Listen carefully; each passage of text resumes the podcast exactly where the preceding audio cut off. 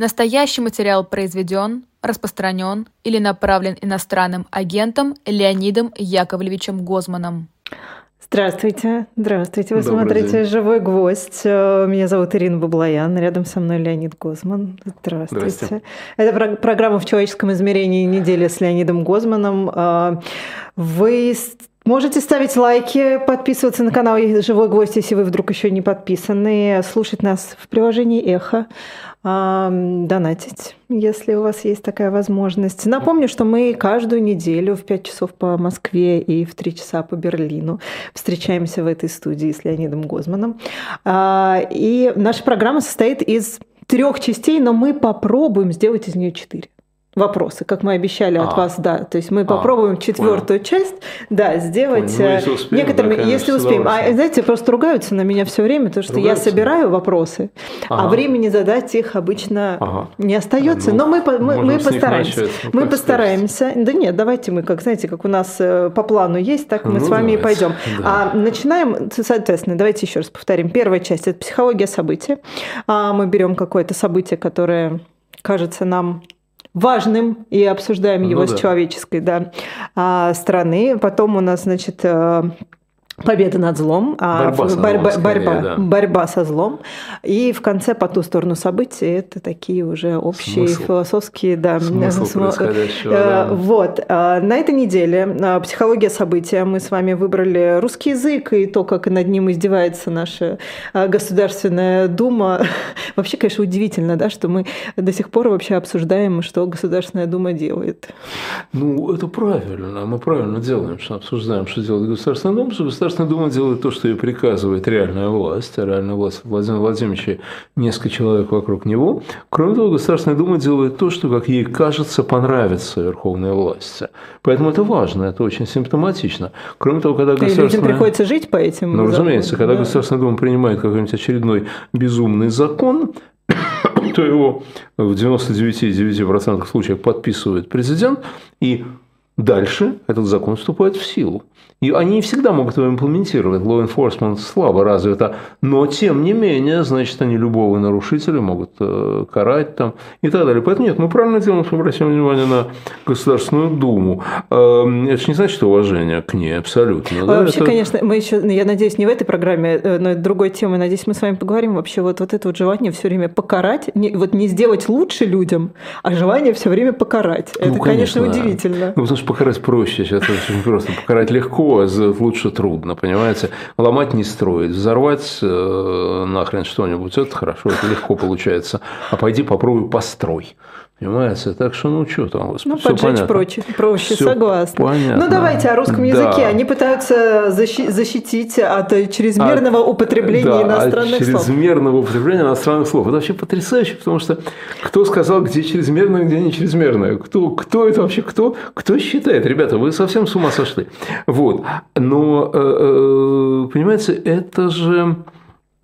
Вот э, Фрейд говорил, я не знаю, может, я это уже упоминал, Фрейд говорил, что нужно анализировать э, такие соб- э, действия и чувства, кажущиеся нелогичными. Мгм. Вот. Когда человек логично себя ведет, то ну что, он себя логично ведет, все про него понятно, да? Там, ну я не знаю, ему красный свет, он стоит, да, а вот когда он наоборот стоит на зеленый, и потом бежит на красный, зачем-то. То тут надо анализировать, надо знать, почему. Зачем он это делает, Да. да. вот, вот то же самое здесь, понимаете? У них э, до черта всяких дел в стране, да? Причем даже, я имею в виду, всерьез вполне, там, тут неурегулировано, там неурегулировано, тут бардак, там бардак, ну что вообще, не заняться делом, ну кроме войны, там, войны хорошо, главные начальники воюют, но вы можете делом заниматься, казалось бы, да? Ну да, вместо бордюры этого, да, ремонтируйте, вместо этого они принимают делайте. закон о запрете иностранных слов, там, ограничении иностранных слов. Это в современном мире э, ну, абсолютное безумие. Вот просто полное безумие. Да? Когда, допустим, там, не знаю, весь, весь компьютер э, на латинице по-английски, например, да? в свое время, правда, Дмитрий Анатольевич Медведев, когда был исполняющим обязанности президента, у него была какая-то такая идея перевести все на русский, но как-то так это не получилось тогда. Вот. Э, э, Более того, кажется, когда а, проходил чемпионат мира по футболу в России, казалось, что они наоборот пошли навстречу Ну, и сделали все на английском, ну то есть вывески. Конечно, Ну, естественно, да. ну, естественно. Нет, вообще, это, это безумие, понимаете, это безумие. Там, в Пекине вывески на английском. в Пекине, да, или там в Сеуле. Вот есть иероглифы, а есть латиницей написано. Ну, потому что людям так удобно, ну, жить-то надо, ну, в конце концов. Нет, я это понимаю. Вот зачем они это делают? Вот, знаете, ну, а ведь параллельно рядом с этим идет еще несколько таких же действий идиотских, да, э, там, э, выход из э, соглашений европейских, да, там, запрет спектаклей, там, Хиджакова увольняют, ну, всякие вот эти вот, угу. какие-то безумные действия, да, вот что это? Я думаю, что это вообще их вот по этот, про этот закон э, лингвистический совершенно замечательно написали в, в независимой господи, в новой, новой газете, газете, в новой газете Европа э, написали целый текст на старославянском. Вот целый текст без перевода, да, вот хочешь догадывайся. Э, вот вы владеете старославянским, а я нет, но я тем не менее догадался. Я хочу, эм, Кирилл Фокин написал, я хочу зачитать э, последних две строчки, огласивших его, этот указ, мужей, лишить мест и власти, дабы не деете более безмуд... безмудрие таковое, и помышляйте они отныне, внимание, челом и головами своими – а не задами да ненасытностью. Вот. Красиво. Краси, красиво до невозможности, да? Вот. Ну, собственно, почему вот они все, это, все эти глупости делают? Зачем они так подставляются? Я думаю, что в основе лежит страх. Они боятся. Они боятся слов всего. Они боятся окружающего мира. Понимаете? И они хотят от этого окружающего мира закрыться чтобы его не было. Они хотят такой завернуться, окуклиться. Такой ежик колючки выставил, да, и думают, что он теперь в безопасности. Он не в безопасности. Его леса съедает только так вообще. Совсем ни колючки не помогают на самом деле. Но ежик-то думает, что он теперь в безопасности. Да, и вот они думают, что они в безопасности. Они закрываются. Чего они боятся? Они действительно всего боятся. И это не паранойя одного человека – это что-то большее. Понимаете, ну вот действительно, вот эти иностранные слова, чем они мешают? А чем, скажите, пожалуйста, мешал спектакль «Игра в джин», в котором играла Лея Меджидовна Хиджакова? А, ну, я вам скажу, тут ну. я вам отвечу. А вдруг она что-нибудь со сцены такое произнесет? Да. А, кто-то услышит? Да, насколько я знаю, Лея Меджидовна она может. Может, конечно. Она может. Но, но, а кто это услышит? Зрители? Зрители. А не наплевать ли на этих зрителей? А может быть и наплевать, но вдруг кто-то из них засомневается. Да ну что вы, они уже засомневались. Те, кто ходят на спектакль Ахиджаковой, это уже отрезанный ломоть. Это уже чужие, это уже иноагенты, враги, подкупленные там и так далее. Да? То есть логически вот бороться с этими там несколькими сотнями, несколькими тысячами людей совершенно бессмысленно. Тогда вы ответили на, на свой вопрос. Зачем? А э, вот весь этот вот э, никчемный, ненужный им иностранный ломоть, да, который да, ходит на спектакле да. Ахиджаковой, отрезают вместе с этим спектаклем. Да, они их отрезают, но они, понимаете, вот они чувствуют враждебность себе, жизни как таковой вот жизни в целом, вот вся жизнь им враждебна, да, поэтому они так ненавидят, вот как советская власть ненавидела еду, вот, она ненавидела, как она ненавидела все нормальные человеческие удовольствия, да, вот, э, ну, нормальные человеческие радости, физические mm. радости, да, она их ненавидела на самом деле, она их все к ногтю, к ногтю, да, и эти делают, по-моему, эти делают примерно э, э, то же самое. Понимаете, они чувствуют враждебность настоящего, они хотят спрятаться в прошлом. Вот прошло чудное сообщение, что они рассматривают возвращение в школу уроков труда. Да. Делать табуретку опять делать табуретку. Я делал в школе табуретку. Я помню ощущение бессмысленности этого было фантастическое уже тогда. Потому что никому не надо было делать табуретку самому. Табуретку покупали в магазине. А вот, например, научить чинить утюг было бы полезно, потому что утюги ломались советские, да, и и они были в дефиците, довольно дорого стоили. Поэтому вот починить утюг было нужно. Ну так ты объясни мальчи, мальчишке, как утюг починить. Это же несложно. Вот здесь открутил, здесь привязал там, и утюг будет работать. Но нет, этому они не учили. Они учили, как делать табуретку. А слушайте, ладно, табуретка. У нас Ладно. учили шить фартуки. Я в жизни не, не подумала, зачем мне пригодится шить э, фартук, Вам не пригодилось. Но, но, но они сейчас, знаете, что хотят возродить? уроки черчения. Черчение, понимаете? Ну, дальше будет чистописание, по всей вероятности. Понимаете, вот э, тут ведь что? Э, человек, который научился черчению, научился чертить. Да? Угу. Ничего плохого в этом нет. Ну, навык и навык, да? Научился чертить. Он ведь научился за счет чего-то. Ну, потому что человеческие способности и время ограничено, угу. да? Значит, тебя учили черчению, значит, тебя не научили чему-то в компьютере, например, да? Значит, ты никогда не сделаешь современную технику. Ты ее никогда не сделаешь. Чтобы сделать современную технику, не надо уметь чертить и делать табуретку. Надо другие навыки иметь. Да? А вот э, им они готовы пожертвовать чем угодно ради того, чтобы избежать вот этого страха. Зачем мне вышли международных договоров? Вот некоторые говорят, вот как же так, теперь вышли из договора а, там, э, по правам человека, там еще чего-то, как мы теперь будем жить? Да, ребята, да не волнуйтесь, мы будем жить точно так же, как раньше. Точно так же, как раньше, потому что они давно эти договора не соблюдали. Они научились их обходить, они, они классно научились. Они совершенно вот на голубом глазу, понимаете, все есть и ничего нет. Да? А зачем-то закрывать? Кому это нужно? Тоже совершенно нелогичное, какое-то совершенно нелогичное ну, чего бояться действие. слов? Как можно бояться бояться слов, просто а существование этих слов в А что еще бояться? пространстве. Они, слов, они всю жизнь слов боялись. Они именно за слова и сажали. Да, но это можно сказать и э, старославянскими словами, вы же понимаете? А, а старославянскими не, не все поймут, не все поймут.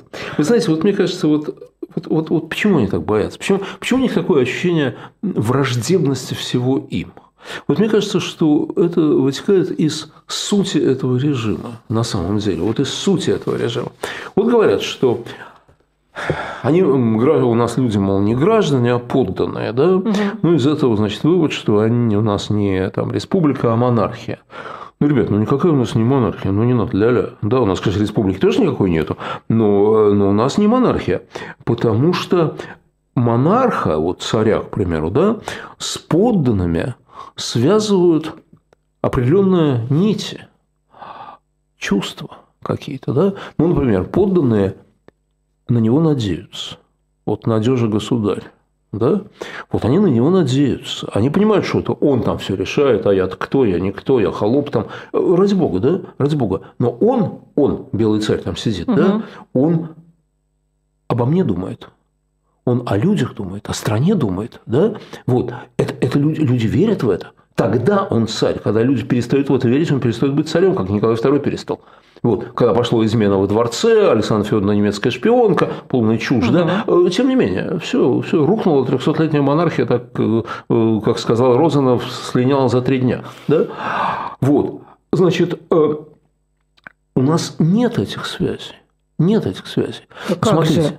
Как а же? А так э, вы поговорите с людьми э, там, не, не в Москве, не в Екатеринбурге, да, там не в Санкт-Петербурге, и вам прекрасно Ира. расскажут про то, как Владимир Путин защищает их, у них надежда Ира, на него. Да где вы таких людей-то видели? О-о-о. Да ни одного такого нету. Я, я сколько... Слушайте, ну, ну бросьте. Я как раз разговаривал много раз. Много раз разговаривал. Так если Путин нас не защитит, то вот все. Нет, подождите.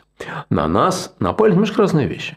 На нас напали враги, американцы, пин, пиндосы, а пиндосы тоже американцы, э, пидорасы, тоже американцы, я не знаю, в общем, все, в общем, на нас напали. На нас плохие люди, на нас напали, угу. да?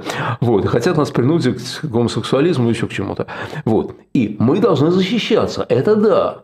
Но чтобы кто-нибудь думал, что Путин заботится о том, чтобы у тебя больница была хорошая, а как же, подождите, я вот сейчас буду оппонировать. Смотрите. А, Хоть кто-то Путина защитит. Да, ну,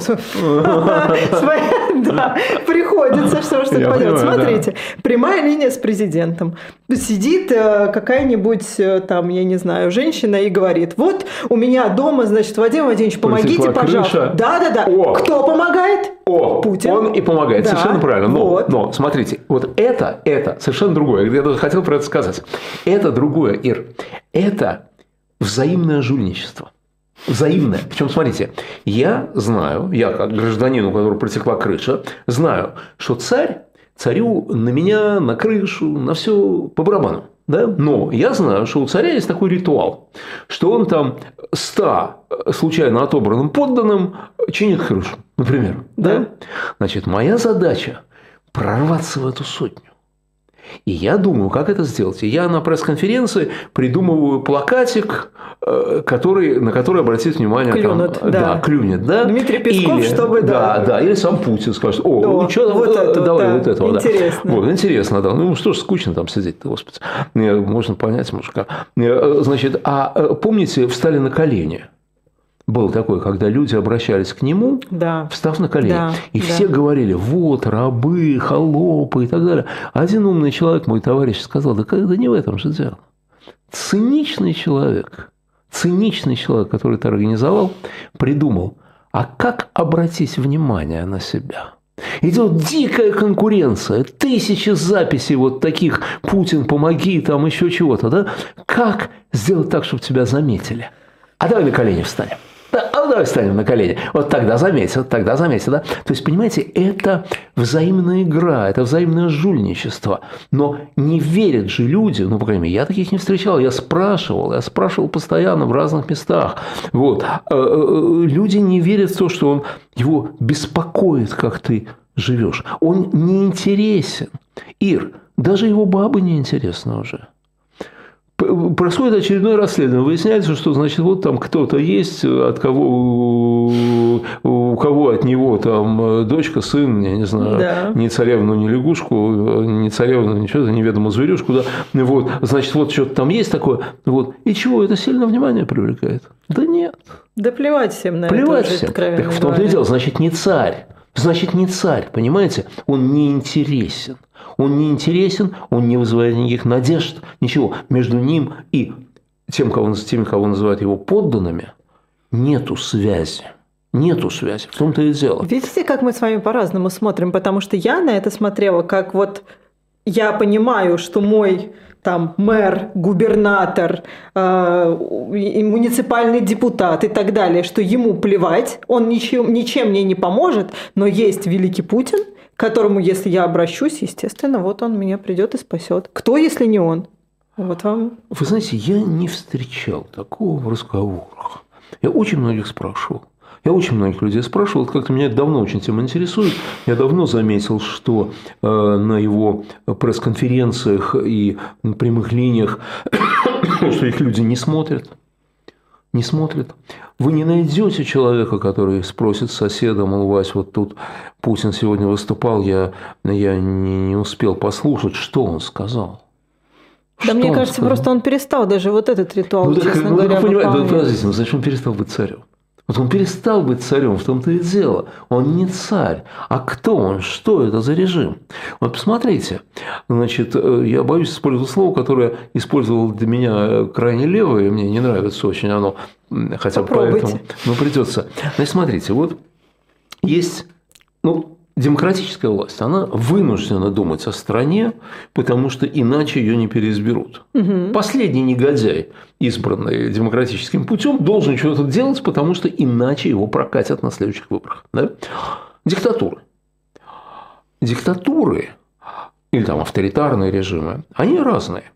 Э, Может быть вполне себе абсолютистская диктатура, допустим, Генриха IV, да, который хотел, чтобы у каждого французского крестьянина по воскресеньям в горшке была курица.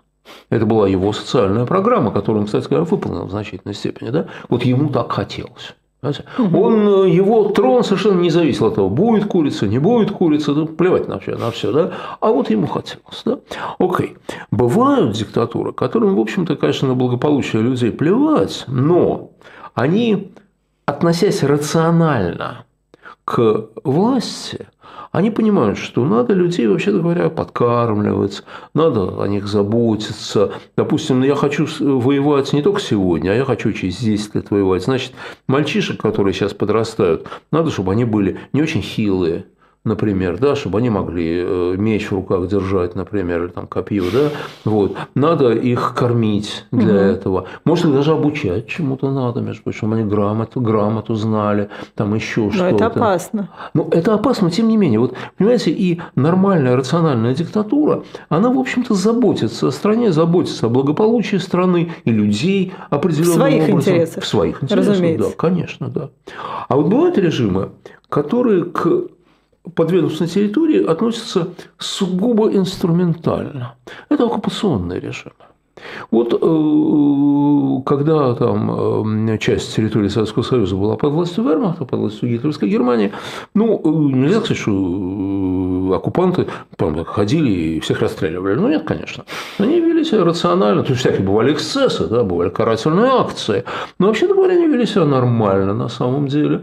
Вот. Но о чем они думали? Вот им надо было, чтобы какое-то количество продовольствия они могли выкачивать с этой земли для своей армии и увозить в Рейх для своих граждан, чтобы граждане не чувствовали тягот войны. Да?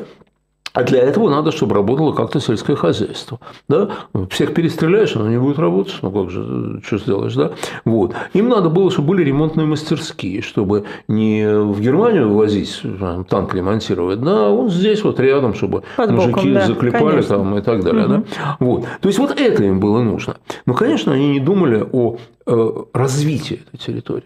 Они не думали о духовном развитии, они думали о высшем образовании, о культуре. Ну, нафига это им было надо? Да? Ну, не все сразу. Ну, да, Вы слишком да, многого от них хотите. Вообще им было наплевать вообще на туземцев, да, глубоко наплевать. Даже такой, ну, совершенно незлобный э, какой-нибудь офицер оккупационной армии, ну, ну чего, он не хотел зла причинять лишнего людям, конечно, ну а зачем? Да, ну, чтобы как-то вообще там думать, а вот хорошо им там консерваторию открыть, ну, ну ребят, ну зачем? Консерватория это не для них, да? Вот мне кажется, что наш режим, я говорю, что я его оккупационным называли крайне левый очень давно. Да? Вот э, я вынужден сказать, что в нем есть эти черты. Потому что для э, правящего слоя, для правящего слоя страна – это либо источник обогащения, просто источник обогащения, либо инструмент для реализации каких-то своих безумных планов. Но никак не то, что они призваны оберегать, развивать, опекать, защищать там, и так далее. Вот это им не надо. А поскольку они себя так чувствуют, поэтому они понимают, как к ним относятся. Знаете, любая оккупационная власть, любая оккупационная власть всегда понимает, что туземцы относятся к ней плохо – да? И поэтому она всегда боится, она всегда боится, а значит, она устраивает особые меры безопасности которых она не устраивает у себя в метрополии. Зачем? В метрополии свои люди, да, а здесь туземцы, здесь опасно, да, и она значительно более репрессивна, чем у себя на родине. Значительно более репрессивно. Все эти там приказы за это расстрел, за это расстрел, там, за это расстрел и так далее. Почему? Потому что они оккупанты, всегда понимают, как к ним относятся. У них вот внутри есть. Они знают, что никакой они не свет цивилизации несут, а что они враги для туземцев. Враги, да? Вот. И я думаю, что наша власть в данном случае проявляет определенную рациональность. Она понимает, что она враждебна людям. Она враждебна. Она враждебна людям внутри страны, и она последние годы стала враждебна вообще всему миру. Она хочет уничтожить весь мир. А значит, они понимают, что к ним относятся плохо, а значит, надо защищаться, а значит, нужны там броне, ехать на, ездить на бронепоезде и собирать э, эти самые биологические отходы в отдельный чемоданчик, там, ну и так далее, да? Вот, это все логично. И значит, надо давить всех несогласных, просто вот, катком проходить. В психологии есть же термин, я, я сейчас не вспомню, когда люди пытаются заслужить любовь, наоборот. Ты вот, да. да, тебя как бы тебе все время говорят, что вот плохо, плохо, плохо, плохо, а ты все время стремишься как раз да, заслужить. Конечно. Вот, наверное, такие правители нужны э, сейчас хороши были бы, честно говоря. Э, вы знаете, ну да, э, в основе того, о чем вы говорите, лежит непредсказуемость террора. Знаете, вот не просто террор, не жестокость, а непредсказуемая жестокость. Э, каждый должен понимать, что он может стать следующей жертвой, и он даже не узнает, чем он виноват. Вот как троцкисты. Да, троцкисты в конце 30-х, самая кровавая кампания Сталина, да, э, э, последнего троцкиста к тому времени шлепнули лет 10 назад. Понимаете? А троцкистам просто объявлял НКВД. Могли профессора, могли сторожа колхозного объявить троцкистом, могли там э, девчонку 17-летнюю, э, неважно кого. Угу. Вот кого захотим, того объявим. Вот кидаем угу. на кого, да. на кого упадет, да. И вот тогда, тогда люди начинают любить, пытаться служить любовь и так далее. Только тогда. Но это требует такого аппарата подавления, который пока еще не создали. Пока эффективно у них получается не к себе любовь вызывать, а ненависть к окружающим. Это да. Это умело у них получается. Это, это здорово получается. Но нам с вами пора уже переходить да. к, ко второй части нашей да. программы. Я напоминаю, что э, вы можете ставить лайки, их немало, но вы не останавливаетесь на достигнутом. Почему Мы можете, должны. Должны. О, да. это принуждение. Это уже, это уже принуждение. Ну, раз Леонид сказал, ну, должны, значит, значит, должны, да. А, все, ставьте, ставьте непременно лайки. А мы продолжаем. У нас эм, Победа над злом. Борьба со Борьба. злом. Вот почему я все время победой победа, называю. Вот скажите, вам пожалуйста. победы, а я, а я как это самое, э, как его, умудренный, понимаю, что до победы э, жить да жить. Я подсознательно, я же знаю, что это называется борьба со злом, но я все время да, это понимаю, называю победой. Я понимаю, я понимаю. Давайте назвать победой. Нет, на самом деле, на самом деле, когда мы начинаем со злом бороться, мы его уже победили в каком-то смысле. Вот, вот, вот на самом деле. Значит, на самом... я недалека от Нет, истины. Вы, конечно, конечно, вы правы. Вот, в экзистенциальном плане мы его уже победили. Так вот, вот смотрите, я вот про что хочу сказать, про такие не очень, может быть, конкретные даже вещи, хотя, хотя нет, конкретные. Вообще вот эта борьба, такая глобальная борьба со злом, такая обострившаяся и очевидная, она идет уже без э, скольких дней? Трех, четырех, пяти дней, год. Угу. Да, год уже. 24 февраля. Это самое зло вылезло вот так вот наружу, вот такое чудовище, да, как в фильмах ужасов, да, такой там, знаете, такой монстр такой вылезает откуда-то из-под земли начинает все, все пожирать вокруг, да. Ну, вроде все плохо, плохо, плохо было, но вот эта вот кульминация, да, ну, когда... потом, конечно, да. побеждают, да, конечно, побеждают. Но пока еще не победили, нет. И вот кто борется с этим монстром? Ну, прежде всего, конечно, э, солдаты э, Украины, народ Украины, дай им Бог, дай им Бог удачи, удачи, безопасности, счастья вообще всего. Вот. И, как сказал совершенно справедливо президент Зеленский, выступая в Конгрессе США, ваши деньги – это не благотворительность, мы боремся за вас, мы сражаемся за вас. Они сражаются за всех нас. На самом деле, это вот одни, одни люди, которые сражаются, да? Люди, которые борются со злом, это люди на Западе, которые борются за то, чтобы дать оружие. Там же сопротивление какое, да, но это мы потом поговорим в третьей части. Да. Вот. Но они вот тоже борются, они стараются, да, они стараются, опять же, дай бог им удачи. Вот. И наши. Наши тоже борются со злом. Наши тоже борются со злом. Каким образом? Ну, у нас 20 тысяч арестованных. 20 тысяч за время после начала войны. Сейчас же может быть больше. Вот. У нас ни на один день фактически не прекращаются абсолютно безнадежные протесты. Безнадежно, потому что человек, который выходит, знает, что он сегодня не победит. Вот знаете, это же принципиально разные вещи. Бывает ситуация, когда ты думаешь, что победишь сегодня. Вот я помню э, на Болотной э, лозунг один был «Жулики и воры, пять минут на сборы». Да? да. Вот сейчас мы все соберемся, а пошли на Кремль, они все сбегут там, и наступит э, счастье. Ну, тогда была эйфория, какое-то да. чувство эйфории, да, да. Да. И на это люди идут охотно, на такие митинги, да, охотно идут, конечно. Быть среди победителей – это же приятно ужасно, да, сокрушить этого дракона.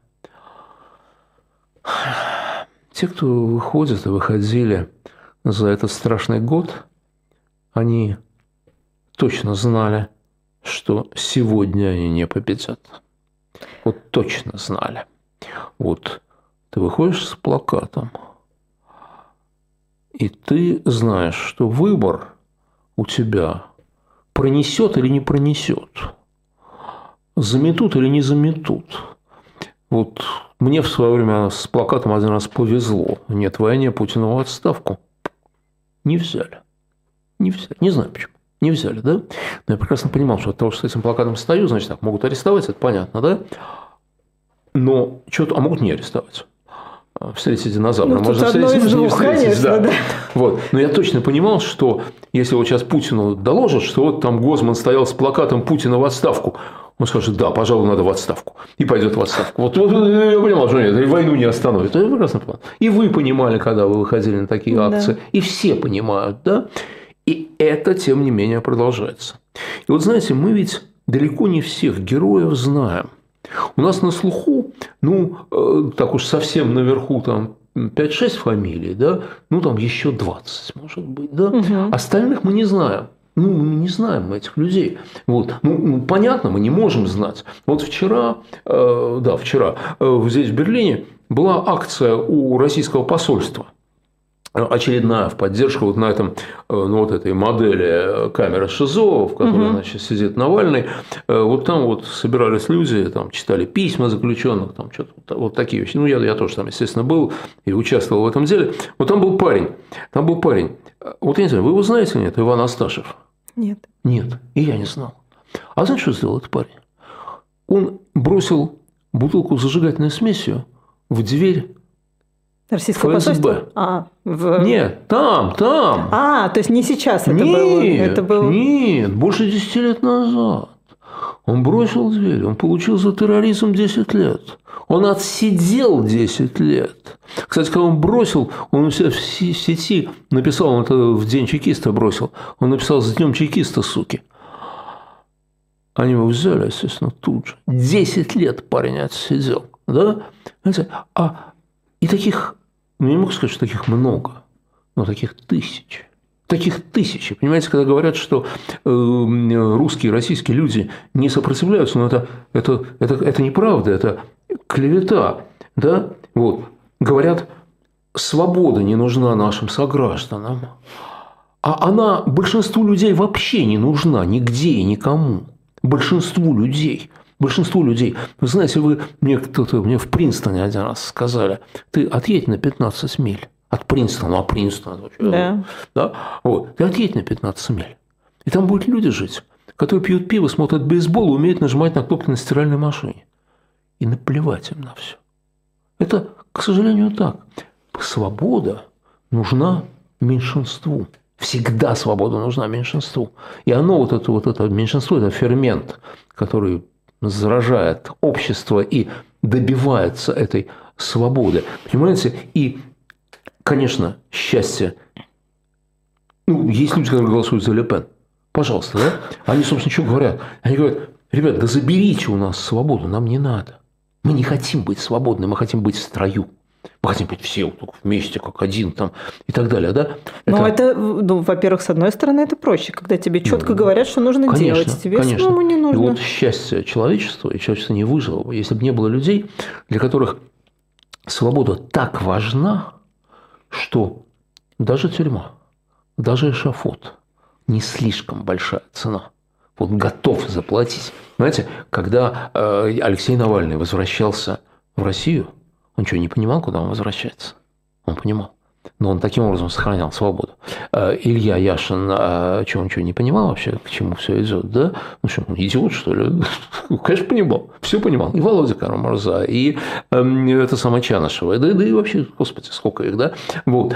Все, все, все всегда э, э, понимали. Ну, то есть, правильно ли я вас понимаю, что, ну, ведь у меня св- своя, понятно, мотивация, да, когда я там вы- выходила с каким-то плакатом, я прекрасно понимала, что это ничего не изменит, но во мне там си- сидит какой-то вот, Так у но я не знаю, это у меня, простите, Да, что но- своя. У нас с вами. Но и у тех, кто выходит, своя мотивация, да. Да, но а, вот мы же идем, мы же понимаем, что это ничего не изменит. Все, как вы сказали. Да. Но мы же это делаем почему-то все Мы равно. это делаем для себя. Мы это делаем для себя, но мы должны понимать, что это осмысленно. Вот понимаете, э, вот где бы была Россия без декабристов, без диссидентов, без борцов за веру, мучеников за веру, да? Вот где бы она была? Она была бы еще в большей яме, она давно провалилась туда. Понимаете? Потому что, помните, там Владимир Ильич Ленин говорил, декабристы разбудили Герцена, да? Вот, такие, они действительно разбудили Герцена. Вот действительно этот пример вдохновлял потом людей в течение нескольких поколений после, после них, в течение нескольких поколений. Вот. И естественно, сейчас такие люди есть. Но смотрите, вот на акциях мы что с вами, вот вы же видели тоже, я видел. Я, например, не знаю, как вы, да я думаю, вы тоже. Я не видел ни одного человека, который не понимал опасность. Когда э, менты начинали вот эти мантры свои произносить, граждане, не мешайте другим проходу, Проходу других, других граждан. граждан, да. Ваша акция не согласована. Да, да, да, да. Вот, идет, они так читают, и все понимают, что сейчас может начаться. Да? Все понимают. Да? И не уходят и не уходят, да? Ну, потому что, э, так сказать, честь э, дороже. И мы же знаем этих людей, понимаете? Мы знаем этих людей. У меня в этом спецприемнике сидело рядом со мной, одновременно сидело, ну, в другой камере, естественно, да, э, четыре, не знаю, девушки, женщины, как называть, потому что их было, одной было 20 лет, 30 лет, 40 лет и 50 лет. Четверых, четверых забрали, у старших уже дети взрослые, естественно, ну, 20 лет, совсем девчонка. А и мы с ними общались. Значит, как общаться? Общаться нельзя, но спецприемник такое более ну мягкое, ну, да. да. У меня э, окно, окно камеры выходило во двор, где гуляют. И когда они гуляли, я забирался там очень высоко подоконник с жердочкой, могу как-то висеть, как, как обезьяна, извернувшись. Вот. И через окошко мы с ними, с этими девчонками общались, да? Вот. Ну, они же все все понимали, они все равно пошли дети у них, там еще что-то такое, да, вот, а кого-то пугали, говорят, ты не ходи, там тебе там не знаю, придатки застудишь, там еще чего-то. Э, ну, ну, ну, Вообще зачем тебе это надо? Зачем ты ничего это... не изменишь. Конечно. А, да. вот, а вот все равно люди шли. И вот, вы знаете, я, собственно говоря, хочу сейчас сказать самое главное. В эти дни будут аресты. Вот в ближайшие дни. Сегодня 19 да? Сегодня 19 21 выступает Путин. 22 у него митинг, концерт на, в Лужниках, и 22 же Государственная Дума и Совет Федерации примут очередную какую-то фигню. Э, вот. 24 годовщина э, вторжения – Понятно, как он хотел отпраздновать. Он хотел победу какую-то дать. Хоть какую-то, он даже Бахмут взять не может. Да? Бахмут взять не может. Я не знаю, что нужен какой-то Бахмут или нет, в смысле как стратегический, но, но, но взять они его не могут. Да? Угу. Вот. И я думаю, что будут протесты, я думаю, что будут аресты, даже превентивные аресты будут. Просто они начнут брать активистов тех, которых они брали раньше, просто чтобы они не вышли. И могут начать прямо сегодня, сегодня Ну, как ночью раньше уже. задерживали, да, да. даже вот стоит выйти из подъезда, себя уже задержали. Да. Я думаю, что они могут начать прямо даже сегодня ночью, если еще не начали, да. Вы знаете, я никого не призываю присоединяться к протестующим. Я вообще никогда никого ни к чему не призывал, а уж сейчас отсюда вообще не имею права никого ни к чему призывать. Так что это уже дело каждого, да, но я о другом хочу сказать. Помогите этим людям. Помогите этим людям. Ну, чем можете? Деньгами. Убежищем. Убежищем. Между прочим, людям надо не дома ночевать. Вот лучше им ночевать не дома. Очень многим сегодня лучше, вот в эти дни лучше ночевать не дома, а где-то, да. Ну и, понятное дело, телефон с собой не брать, а то вычислят. Вот. Помогите деньгами, убежищем. Помогите семьям арестованных, чтобы люди спокойнее себя чувствовали. Помогите письмами, потому что людям очень тяжело в одиночестве, в изоляции, а письма иногда передают, иногда не передают, иногда передают, да, ну хорошо, это же как же дело такое, ну если из там пяти писем передадут одно, так напишите пять, напишите пять, одно передадут, это сработает, ну что ж поделать-то, вот такой такой такой КПД, вот и рассказывать надо об этих людях, рассказывать надо для того, вот всем, кому можете, да, что вот есть такие героические у нас сограждане. И рассказывать надо потому, что, во-первых, для того, чтобы они понимали, что их дело не пропало, да, вот, это им сил даст. Это им даст сил, это им даст сил пережить все это дело и дожить до освобождения. Вот. Что они не одни, что все было не бессмысленно, люди понимают, что это не бессмысленно. А еще это важно для того, чтобы другие люди в других странах знали, что мы разные. Потому что закончится эта война, надеюсь, поражением этого варварского режима, да? А как дальше мы будем жить? Понимаете, вот так мы и будем жить вот с каким-то страшным клеймом на лбу, да? Или все-таки будет понимание, что нет, все-таки это не пропащая страна, не пропащие люди, с ними можно иметь дело. И это ведь работает. Вы знаете, вот вчера, на, э, вчера или позавчера была, была мировая премьера фильма Шона Пенна «Суперпауэр» угу. про Украину, украинцев, Зеленского и так далее. Да? Вот. Два часа, там кадры всякие.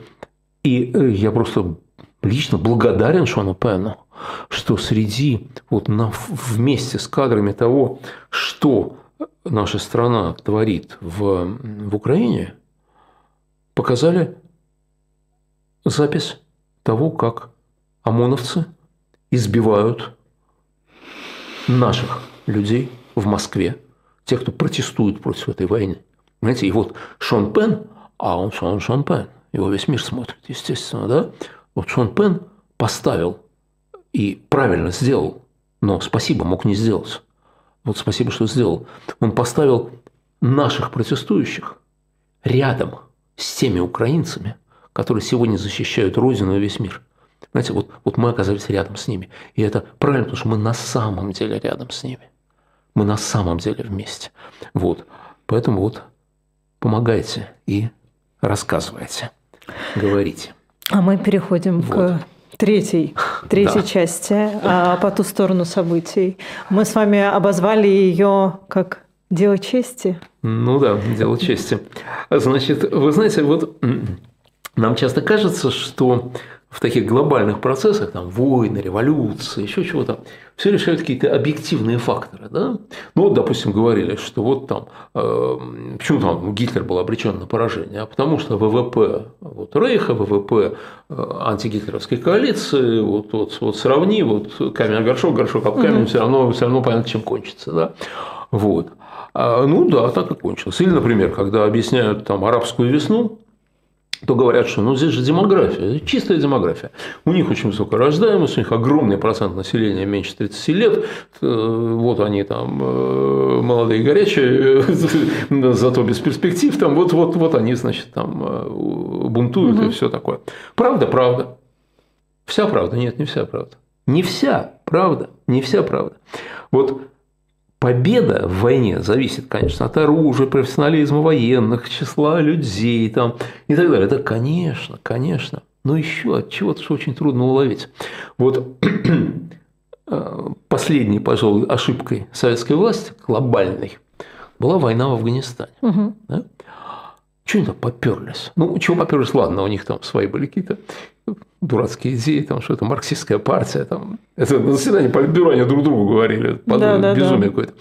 Но им говорили, мы же там проиграем.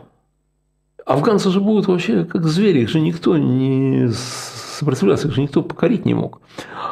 Британский империализм зубы сломал. Ребят, не надо туда идти. А там на одном из заседаний, которое у них там было, там какой-то генерал встал и говорит, это что же вы, товарищ профессор, хотите сказать? Там какой-то востоковед пытался объяснить, что не, не надо лезть.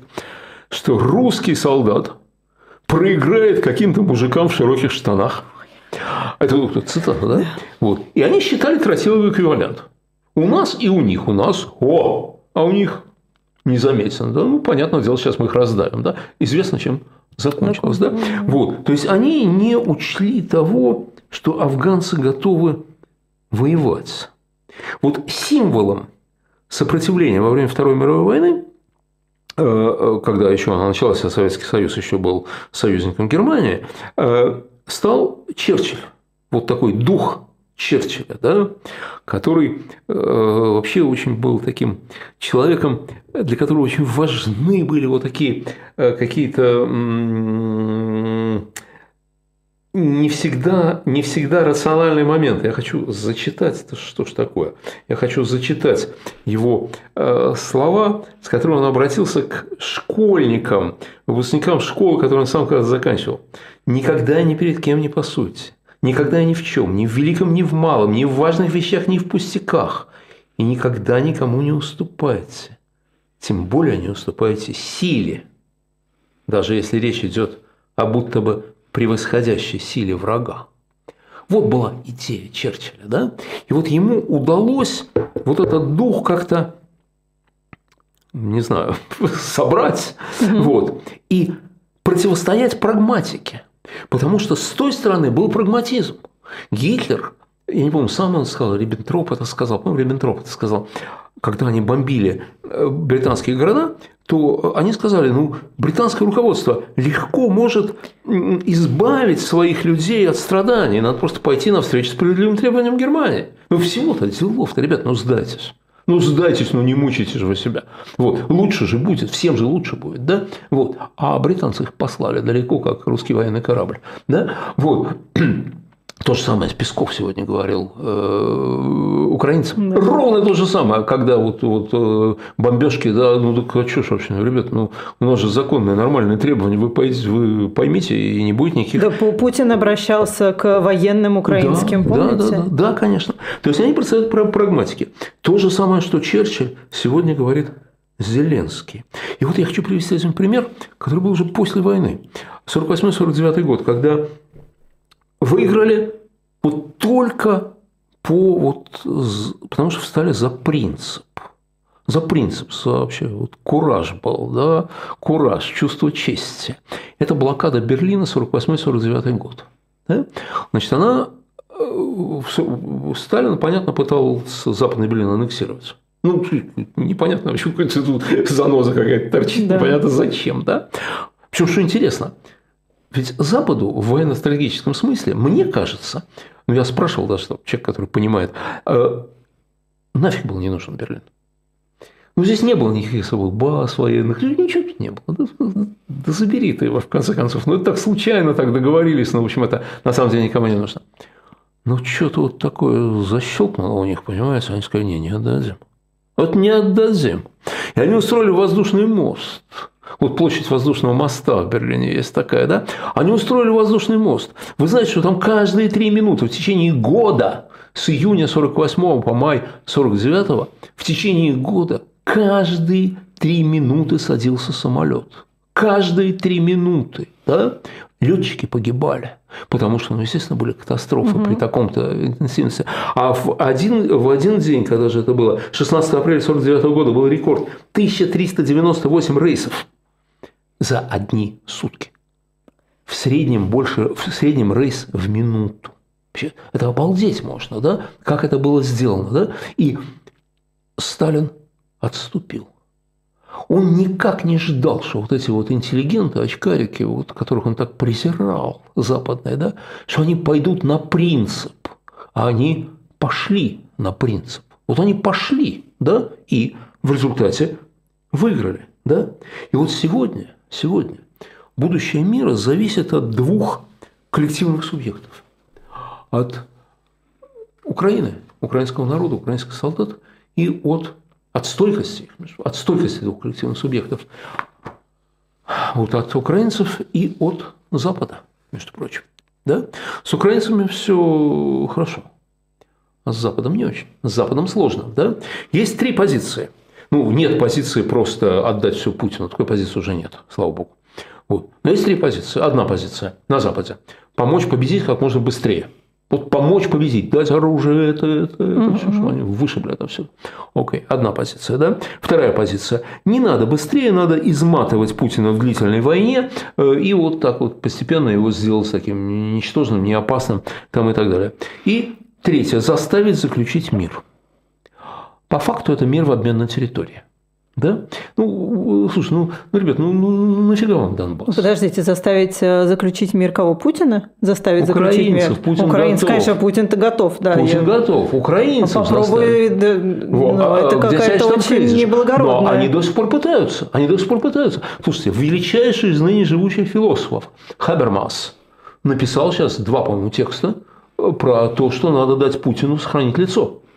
Это да, это какая-то очень, вот, очень важный вот. нарратив, который еще слышен. Бы, да. Еще бы. Так что, нет, на самом деле все достаточно серьезно. Понимаете, конечно, за вот этими миролюбивыми планами э, стоит полное непонимание того, что собой представляет режим Владимира Путина. Полное непонимание. Они там в своих там ельских университетах вот, не понимают этого. Это надо, надо там Понимаете, э, вот по этому социалистическому лагерю походить, пожить. Да, вот поляки понимают, литовцы понимают, вот, чехи понимают, мы понимаем, конечно, да, а они вот, вот оказывается, даже умнейшие люди э, не понимают. Они думают, Но что там какая можно... логическая цепочка, что надо ему, э, надо ему позволить сохранить лицо, чтобы он не нажал на кнопку? Что не нажал на кнопку и вообще просто ну, откупиться от него. А откуда у людей такие гарантии, что если вдруг они дадут ему сохранить лицо, он не нажмет на кнопку? Ну, никаких гарантий. Ну, никаких гарантий. Ну, они надеются, им хочется Человек, верить который договоренности не Знаете, выполнял на самом деле, вообще есть никогда, одна проблема. Вот почему они так, иллюзия насчет него.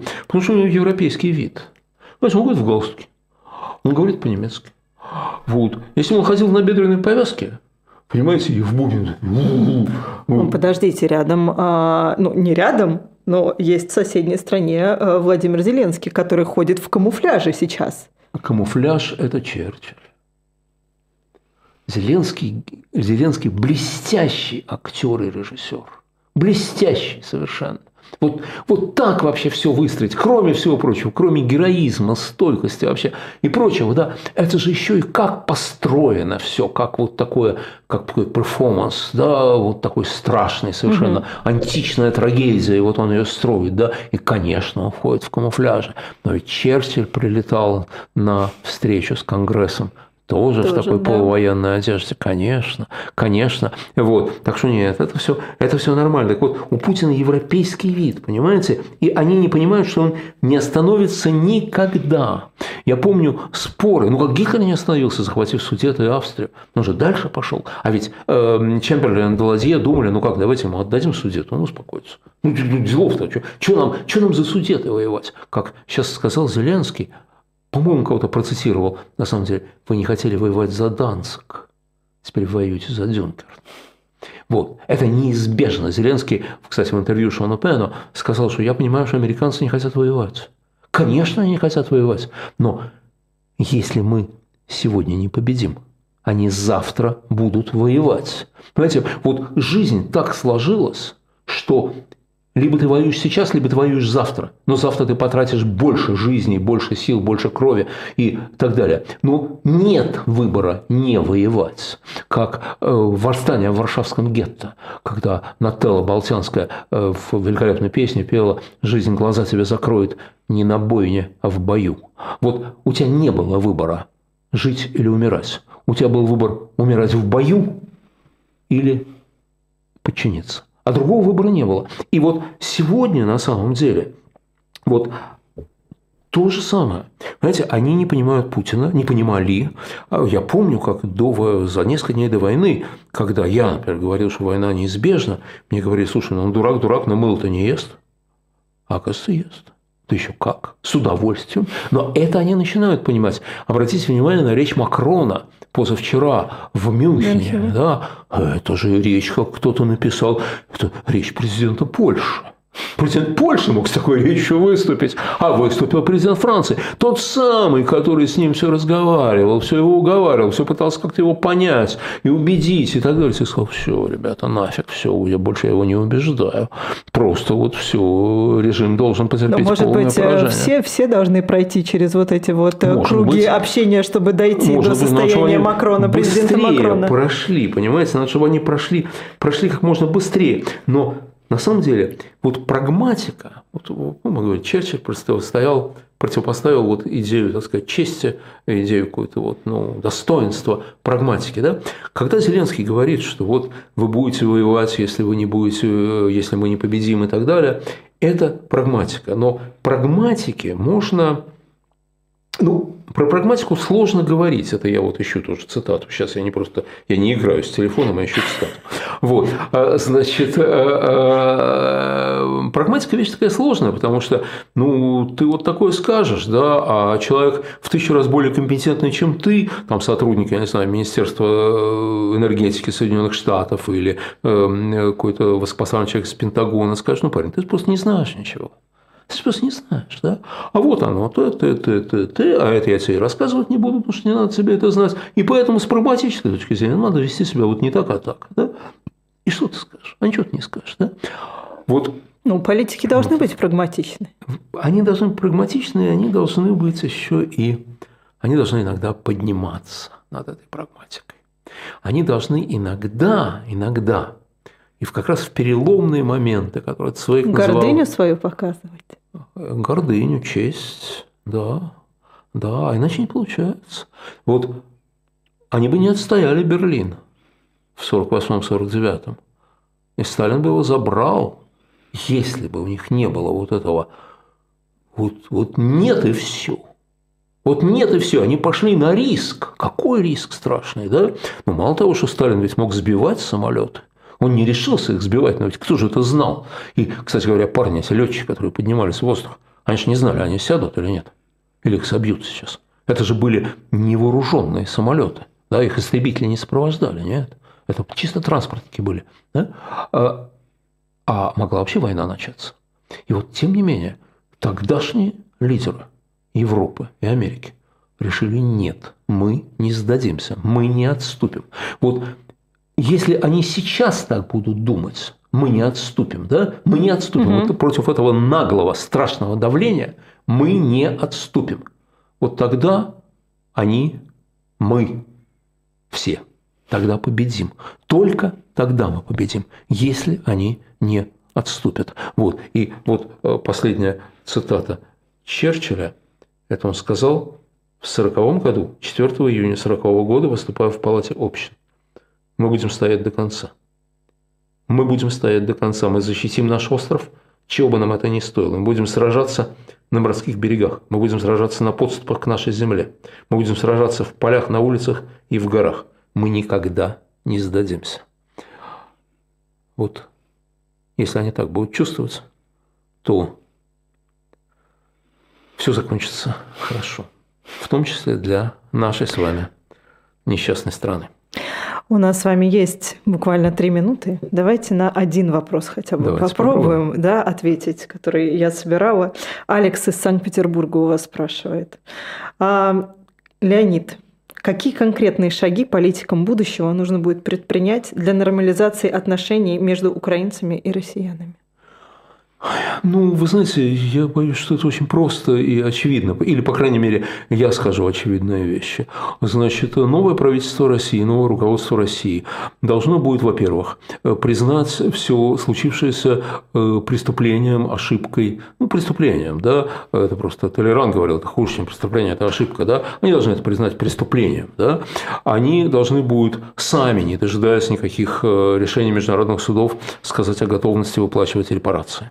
Они должны будут э, спросить разрешение у властей Украины на посещение мемориалов э, жертвам и героям украинской войны э, и возлагать туда цветы и преклонять колени угу. и совершать вот такие символические жесты. Они должны... А это, нужно, а это должно быть, как вы считаете, в обязательном порядке? То есть да. люди должны обязательно через эти процедуры пройти, я имею в виду россияне? Да. Да, конечно, конечно, как это сделал Вилли Брандт от имени Германии, угу. да, как это делают, между прочим, до сих пор, до сих пор мальчишки и девчонки немецкие, которые родились, уже черт сказал, у деды были детьми, когда это все начиналось только, да, или даже еще не родились, да, они ездят в Яд Вашем, музей, в музей катастрофы в э, Иерусалиме, и там э, работают волонтерами, да, э, вот это нет, совершенно неизбежная вещь, понимаете, мы новое, вот для того, чтобы восстановились отношения с Украиной,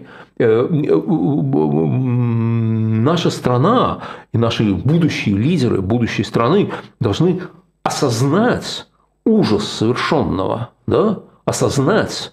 И продемонстрировать, что они это понимают, вот это абсолютно неизбежная вещь, мне кажется, да, вот, ну, кроме того, конечно, должны быть международные гарантии Украины, безопасности Украины, там, и так далее, и так далее, я вообще-то говоря, думаю, что должна быть демилитаризация, вот, я считаю, что ядерное оружие Российской Федерации должно быть либо эм, э, уехать куда-то должно на другие территории, ну, либо, по крайней мере, быть поставлено под международный контроль. Просто уничтожить его, может, и нельзя, потому что есть Китай, есть там э, Северная Корея, там угу. есть какие-то вещи, но он должен быть под международным контролем. Вот, потому что, ну, ну опять, же, опять же, представьте себе, что вот закончилась Вторая мировая война, май 45-го, а э, Германия, э, даже уже, уже не гитлеровская Германия, ее уже нету, новая Германия, да, но ей оставляют там армию размером там с британскую и американскую. Ну, ну, ну, ну что, ребята, вы, вы сначала станете снова нормальной страной, тогда, конечно. Тогда, конечно, и тогда у вас леопарды, и все очень хорошо, и, и вы, как, как сегодняшняя Германия, фактор мира.